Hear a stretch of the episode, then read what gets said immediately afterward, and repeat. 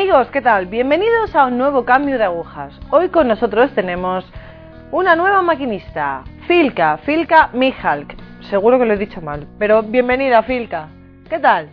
Muy bien, muchas gracias por vuestra invitación.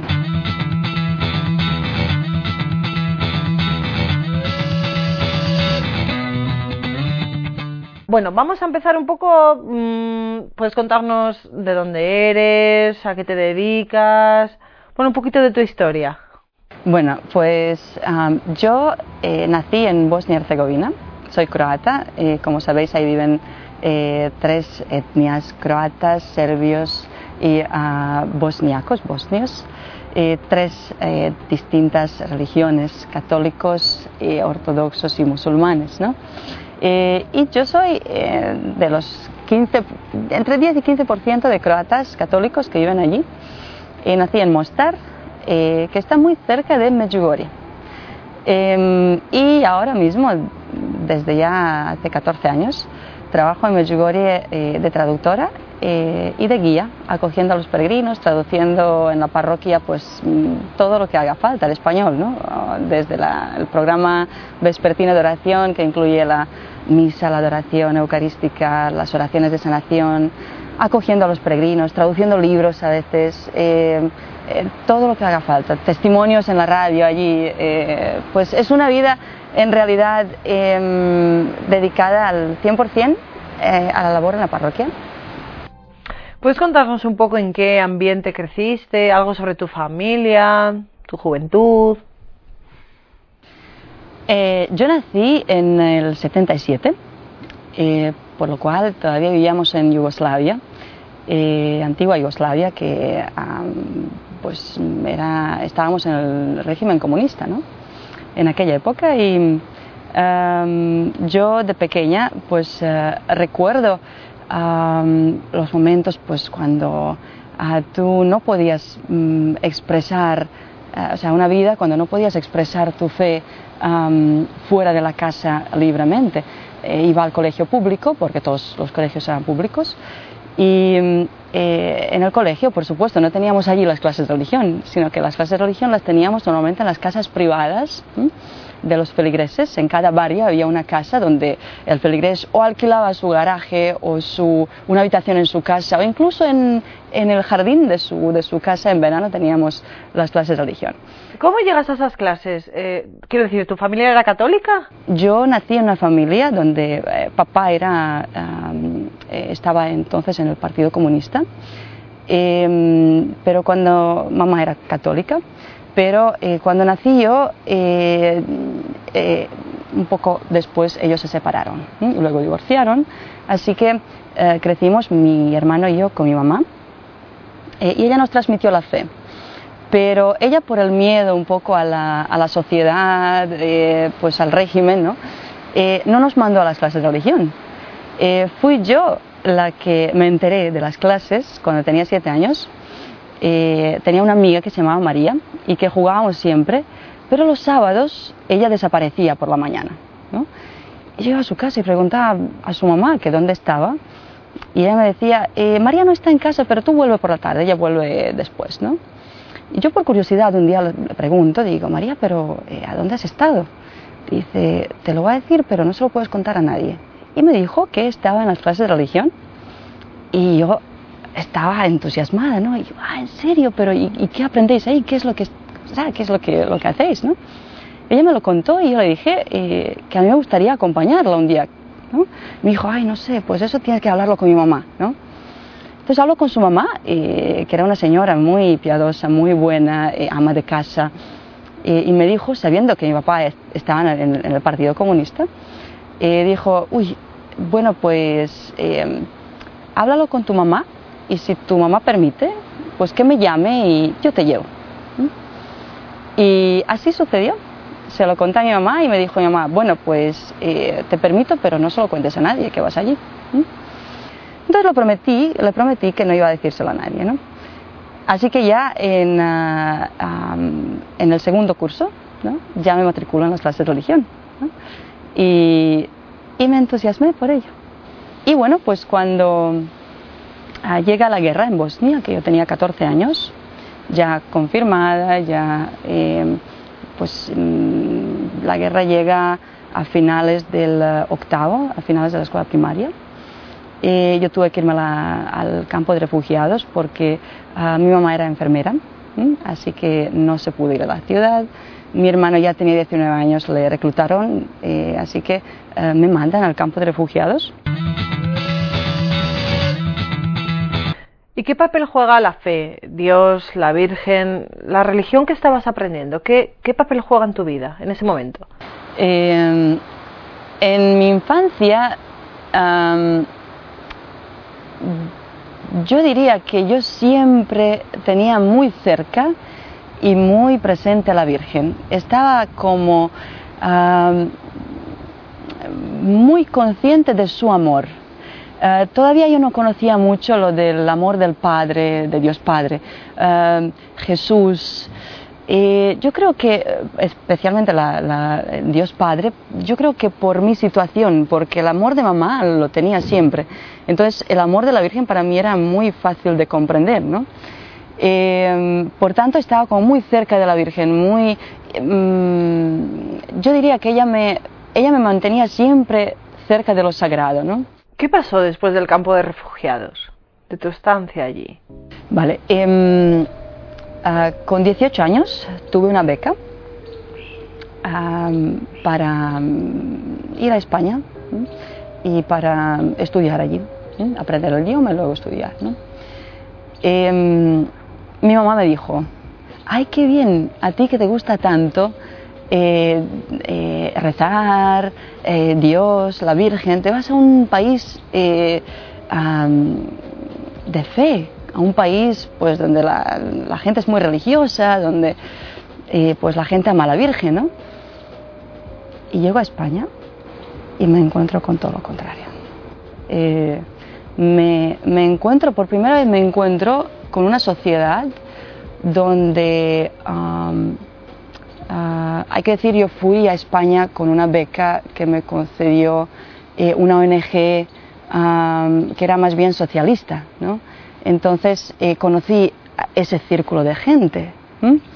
Pero eh, no solo eso, porque, claro, yo buscaba la misa del domingo, ¿no? Yo buscaba una iglesia donde ir el domingo, ¿no? Pero con lo que me encontraba normalmente, ah, no sé, o quizás iba a la iglesia equivocada, pero el domingo en una misa por la mañana que te encuentres con cinco abuelitas y tú, pues dices, ¿será verdad lo que me está diciendo esos jóvenes ¿no? de mi edad, que la iglesia se está muriendo, que solo en mi país están, o sea, todavía como que somos anticuados y todavía eh, estamos creyendo en Dios, ¿no? Hubo un momento concreto, no sé, piensa, que te alejaste de Dios, quizás por los amigos, por el círculo en el que te movías, o simplemente te enfriaste? Yo me fui enfriando eh, cuando fui abandonando los sacramentos. Cuando eh, empecé a abandonar el frecuentar la Santa Misa el domingo, por ejemplo. ¿Cuándo empieza el verdadero alejamiento? Es cuando entra la soberbia, cuando yo empecé a ganar mucho dinero. Entonces tienes una persona con 19 años, muy joven, ah, no tienes autoridad de, tus padres prácticamente, em, ah, tienes mucho dinero y libertad. Ah, y fue entonces cuando yo empiezo a poner mi confianza y mi seguridad pues en las cosas del mundo. Es lo típico, el, típico el pecado del pueblo israelita de siempre, ¿no? O sea, de, de cuando estás bien, estás cómodo, estás, pues te vuelves hacia los ídolos, ¿no? Em, y eso fue lo que me pasó a mí, poco a poco. Em, porque también cuando volví a, a Bosnia, eh, no encontré a nadie. Eh, claro, los amigos de antes ya desaparecieron todos, pues cada uno se fue a donde fuera, ¿no? Porque pasaron muchos años. Pero eh, con lo que me encontré, pues eran amigos como, o sea, gente joven como yo, pues que o eran creyentes pues tradicionales, típico, ¿no? Pues la misa del domingo, ni eso, sino la Navidad y la Pascua. Pues me encuentro con ese ambiente y, empiezas a salir mucho, empiezas a pues llevar una vida típica de, jóvenes que al principio pues es, te entusiasma, ¿no? porque tienes eh, fama entre los amigos, pues tienes tu pandilla, pues mm, yo además tenía muy buen trabajo donde podía ganar mucho dinero, entonces tus viajes, tu ropa, eh, tu maquillaje, tu, eh, pues todo lo que quisieran tener los jóvenes, ¿no? Pero eso me, me apartó de Dios, ¿no? O sea, no tener amigos, porque siempre, por eso les digo a los jóvenes, si tienes al menos a un amigo de Dios, o sea, a una persona eh, que te ayude a estar en comunión con Dios, cuídalo como el mayor tesoro. Mientras te estabas alejando de, Dios, ¿te dabas cuenta? ¿Eras consciente de que alejándote de los sacramentos te estabas alejando de Dios? Eh, yo era muy pequeña en la fe. Entonces, eh, hoy, si uh, empezara a alejarme de los sacramentos, pues buscaría ayuda, ¿no? Em, pero yo primero no tenía dónde buscar la ayuda. Segundo, eh, no conocía a nadie a mi alrededor, eh, ninguna persona de fe realmente. Em, y, era muy pequeña, o sea, tú no sabía que era muy peligroso saltarte las misas del domingo. O sea, hoy lo sé perfectamente, o sea, hoy lo sé, no solo la misa del domingo, sino que cuando tienes oportunidad de ir todos los días, pues saltártelo. No es que sea un peligro, porque hoy ya es, una necesidad, ya es, ya es como que has madurado en la fe, has conocido a Cristo y cuando conoces su amor de esta forma es imposible resistirse, ¿no? ¿Puedes contarnos un poco cómo volviste a la fe? En esa vida Mm, alejada de Dios, después de un tiempo, pues de la fama, ¿no? Em, y de, la fama, digo que pues entre tus amigos, pues salir mucho, pues estar, eh, conocer a todos, ¿no? Te conocen todos, pues lo típico de, de, los 20, 21 años, 21 años, 22 años, 23 años, ¿no? Eh,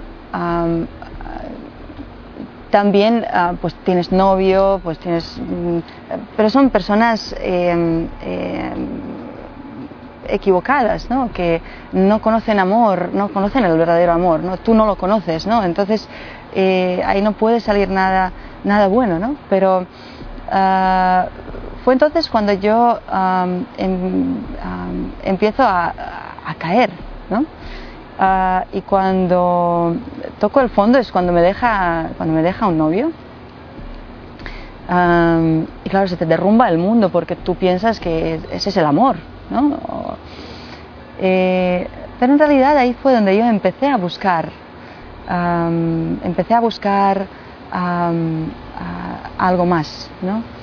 Eh, empecé a recordar los momentos felices de mi infancia, que incluían eh, la oración, la fe, recordaba a la Virgen, pero todavía mi orgullo no me permitía volver a, la iglesia. Eh, entonces yo empecé a buscar en lugares equivocados. Y como es el, el maligno siempre te ofrece como mil oportunidades y posibilidades.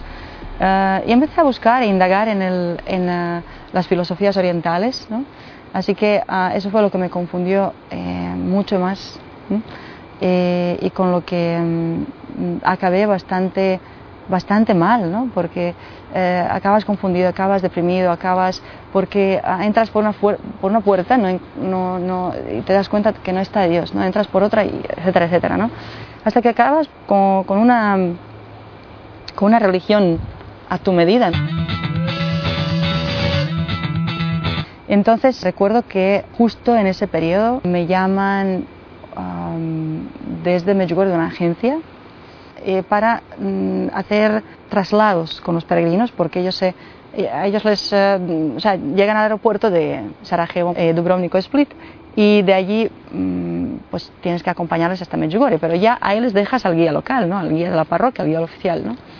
Hablaba de la historia de, de Bosnia-Herzegovina, de la cultura, de, Y cuando terminaba, yo, el sacerdote solía decir, bueno, pues, y ahora hijita, pues si has terminado, pues nosotros rezaríamos el rosario, ¿no? Y yo por las necesidades de trabajo, eh, recuerdo que busqué un rosario en la casa de mi mamá y ah, aprendí el Padre Nuestra María y Gloria en español, pues solamente por las necesidades de trabajo. Eh, para rezar con, porque estaba mal visto que yo les llevaba a Medjugorje y no rezaba con ellos, pues bueno, em, lo aprendí y cuando, me dejaba, cuando yo dejaba el grupo al guía local en Medjugorje, em, me quedaba ya, ah, porque tenía que esperar al autobús para volver, em, en aquella época vivía en Dubrovnik estudiando eh, turismo y, recuerdo que fue en esos momentos, de espera de autobús, pues daba vueltas ahí alrededor de la iglesia, entraba en la iglesia. Eh, empecé a recordar eh, mi infancia, de nuevo. Eh, y ahí entra la Virgen de nuevo. ¿Y cómo, cómo volvió otra vez la Virgen a aparecer en tu vida? ¿Cómo, cómo se produce esta experiencia? empiezo a sentir en Medjugorje poco a poco, me empiezo a sentir como muy atraída a ese lugar. Yo conocí a Medjugorje, lo conocí de pequeña, pero eh, muy poco. Y cuando volví, pues como que la Virgen no estaba esperando, no estaba esperando ese momento y para no dejarme nunca más. Y mm, eh, empecé a sentir el, amor de Dios, ahí el amor de la Virgen primero, que luego poco a poco me fue llevando a Dios. Y eso fue, ah, ese fue el clic, yo creo, que fue bastante rápido. Eh, y empiezo a interesarme por la guía oficial de la parroquia, ¿no? Eh, y yo cogí todos los libros, todo lo que hacía falta, pues fui a la preparación para el curso, etcétera, y aprendí mucho ese año sobre, sobre los mensajes, cosas que yo no tenía ni idea, ¿no? Eh, y como hablaban del ayuno y de la oración, eh, y como yo cada vez más sentía la atracción por Medjugorje y por lo que, ah, yendo con los grupos, ¿no? En esos traslados, etcétera, de hecho ellos me hablaban de Medjugorje, ¿no? Los mismos españoles que iban allí me hablaban de Medjugorje, ¿no? Em, y bueno, pues uh, decido un día, le digo al Señor, digo, mm, yo quiero que me devuelvas la fe, se lo decía al Señor, a la Virgen, principalmente, o sea, ella estaba siempre ahí, ¿no? Digo, yo quiero que me devuelvas la fe que yo tenía de niño, pero no sabía cómo, eh, qué hacer, ¿no? Y uh, dije, bueno, para que me escuches, yo voy a hacer una cosa. Como tú pides ayuno, yo no voy a ayunar solo los miércoles o los viernes, sino que voy a ayunar 40 días en esta próxima cuaresma, ¿no? de 2004 justo. Y, uh, y, eso lo hice, Dios me dio la gracia para hacer eso y ayunar eh, a base de pan y agua 40 días. Y fue una experiencia muy bonita. Que después de esa, de esa, de esa, de esa, después de esa experiencia ya no fui la misma persona. ¿En qué sentido? O sea, ¿qué, qué cambia en tu vida a partir de esto? Eh, cambió todo. Eh, la forma de vestir, la forma de hablar, la forma eh, o sea, de ver el mundo. Em, mi corazón cambió completamente. O sea, era como. Eh, me di cuenta de, de, las personas a mi alrededor, ¿no? de la necesidad de mis hermanos. No, no, ya no era solo yo. era como un enamoramiento y lo único, ya desde esos primeros meses ya no me interesaba nada más. Y entró, a ver, entró en algún momento en ti la gracia de la confesión, porque, a ver, ayunando estos 40 días, ¿cómo se desarrollaba esto? yo solamente empecé con el ayuno. Eh, ni siquiera rezaba a diario cuando empecé con el ayuno. Ah, pero uh, el ayuno me llevó a la confesión, porque, no sé, pero empezó como una purificación y te das cuenta de que de todo lo que habías hecho, ¿no? De repente era como un examen de conciencia, ¿no? Um, fui a buscar un sacerdote allí en, uh, en Medjugorje, me acuerdo yo tenía 26 años. Eh, y creo, o sea, me acuerdo que para la penitencia me, me dijo 26 Ave Marías, rezas como un gran ramo de rosas para la Virgen. ¿no? Eh, uh, y fue en esa, en, ese, uh, um, en esa confesión donde um, llegan ciertas decisiones, ¿no? Por ejemplo, ahí eh, decido vivir en castidad. Ahí me explica el sacerdote que me dice, ¿sabes lo que es el pecado?